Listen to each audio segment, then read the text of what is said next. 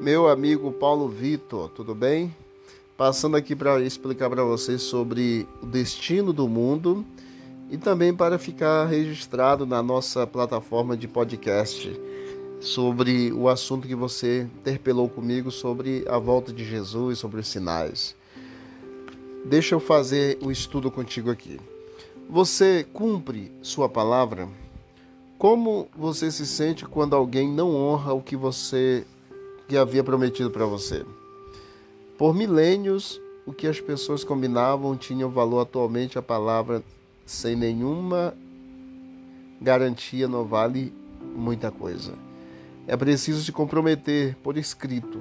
A Bíblia registra a maior de todas as promessas de nosso Deus. Jesus voltará para resgatar seus filhos. Sua volta será vista e ouvida por todos, literalmente. Embora as Escrituras não revelem o dia e nem a hora desse grande acontecimento, todas as promessas feitas por Jesus se cumpriram até aqui e esta também se cumprirá. Disse Hebreus capítulo 10, verso 37: Aquele que vem virá e não tardará. Vamos estudar sobre a segunda vinda de Cristo. Mateus capítulo 25, do versículo 1 até o versículo 13, nos conta a parábola das dez virgens. Todos estavam ansiosos para participar do casamento. Dez virgens, que eram as damas da noiva, estavam com seus lindos vestidos para caminhar na noite escura. Levavam lâmpadas abastecidas com azeite deveriam acender a luz assim que o noivo passasse com uma procissão em direção à casa da noiva. O trabalho delas era iluminar o caminho. Tudo o que precisavam era ter azeite necessário para que não faltasse luz quando o noivo chegasse. Porém, o noivo demorou mais do que o esperado.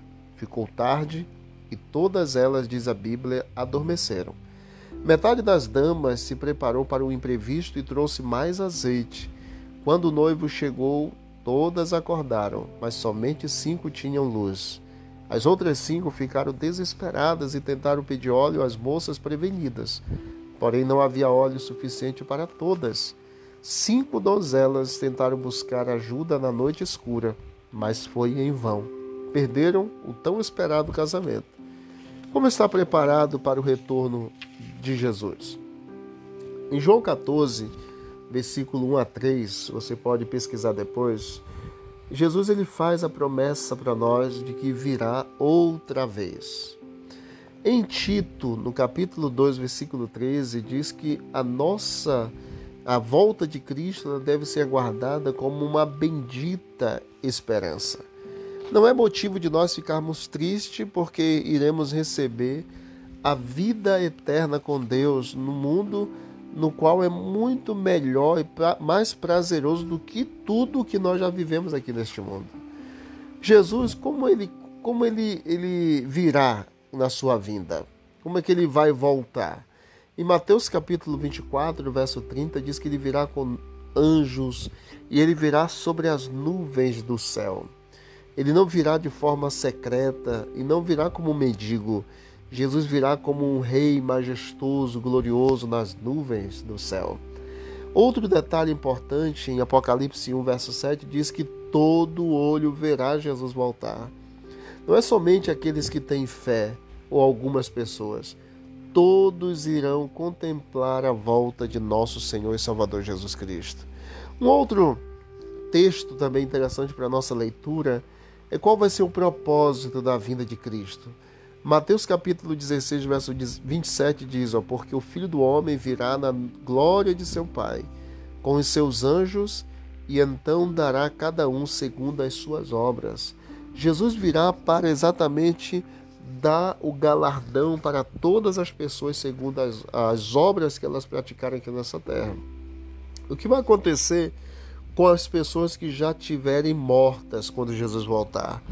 Paulo, em 1 Tessalonicenses, capítulo 4, versículo 13 até o 16, leia depois, 1 Tessalonicenses 4, 13 a 16, nos fala que os mortos em Cristo ressuscitarão primeiro para o encontro com o Senhor nos ares, e nós, os vivos, seremos transformados no versículo 17, fala transformados no abrir e fechar de olhos.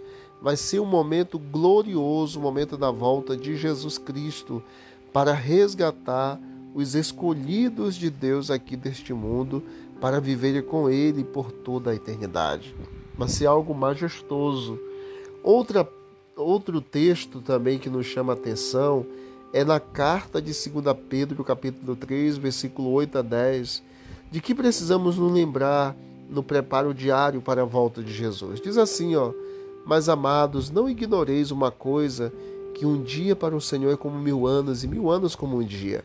O Senhor não retarda a sua promessa, ainda que alguns a tenham por tardia, mas é longânimo para conosco, não querendo que alguns se percam, senão que todos venham arrepender-se. Mas o dia do Senhor Jesus virá como ladrão de noite, no qual os céus passarão com grande estrondo, e os elementos ardendo se desfarão, e a terra e as obras que nela há se queimarão. Então Jesus virá para resgatar os seus e não retarda a sua promessa, como muitos estão dizendo que está demorando, porque ele virá no tempo certo. Ele voltará no tempo certo. Algumas características são interessantes com relação à volta de Jesus. Algumas delas, ele virá de forma visível, todo olho verá. Ele virá de forma pessoal, é o mesmo Jesus que morreu na cruz que vai voltar. A Bíblia diz que Jesus ele virá e nós o ouviremos vir. Ele retribuirá a cada um conforme as obras.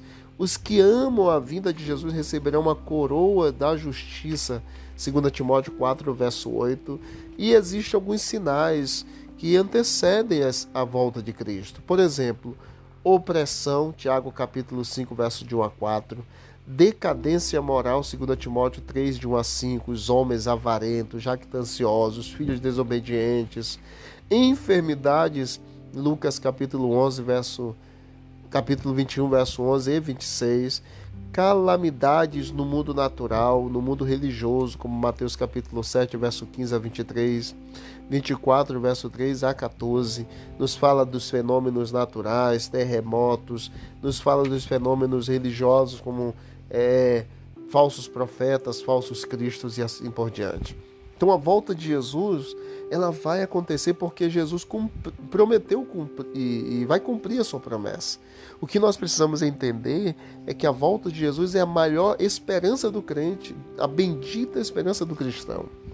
Nós precisamos nos preparar para nos encontrarmos com Jesus, porque ele, quando voltar, vi, quando vier como Rei dos Reis, Senhor dos Senhores, eu e você, meu garoto, e todos nós, precisamos estar preparados para nos encontrarmos com o Senhor.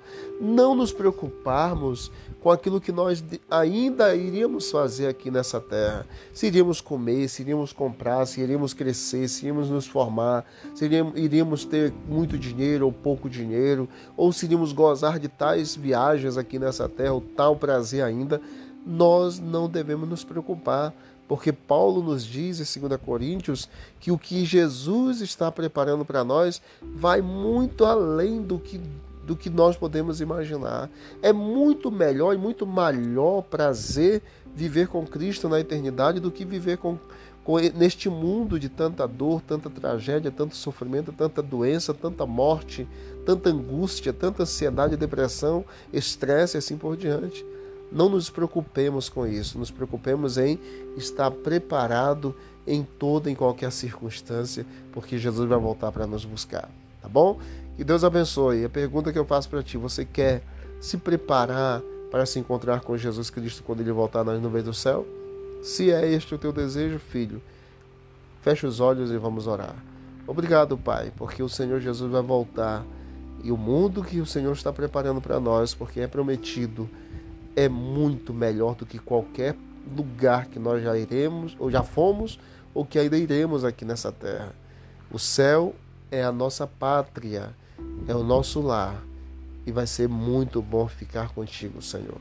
Prepara o nosso coração, a nossa vida, possamos olhar para Ti a cada dia e contemplarmos a Tua volta o mais rápido possível, em nome de Jesus. Que Deus abençoe, vamos que vamos para o alto e avante.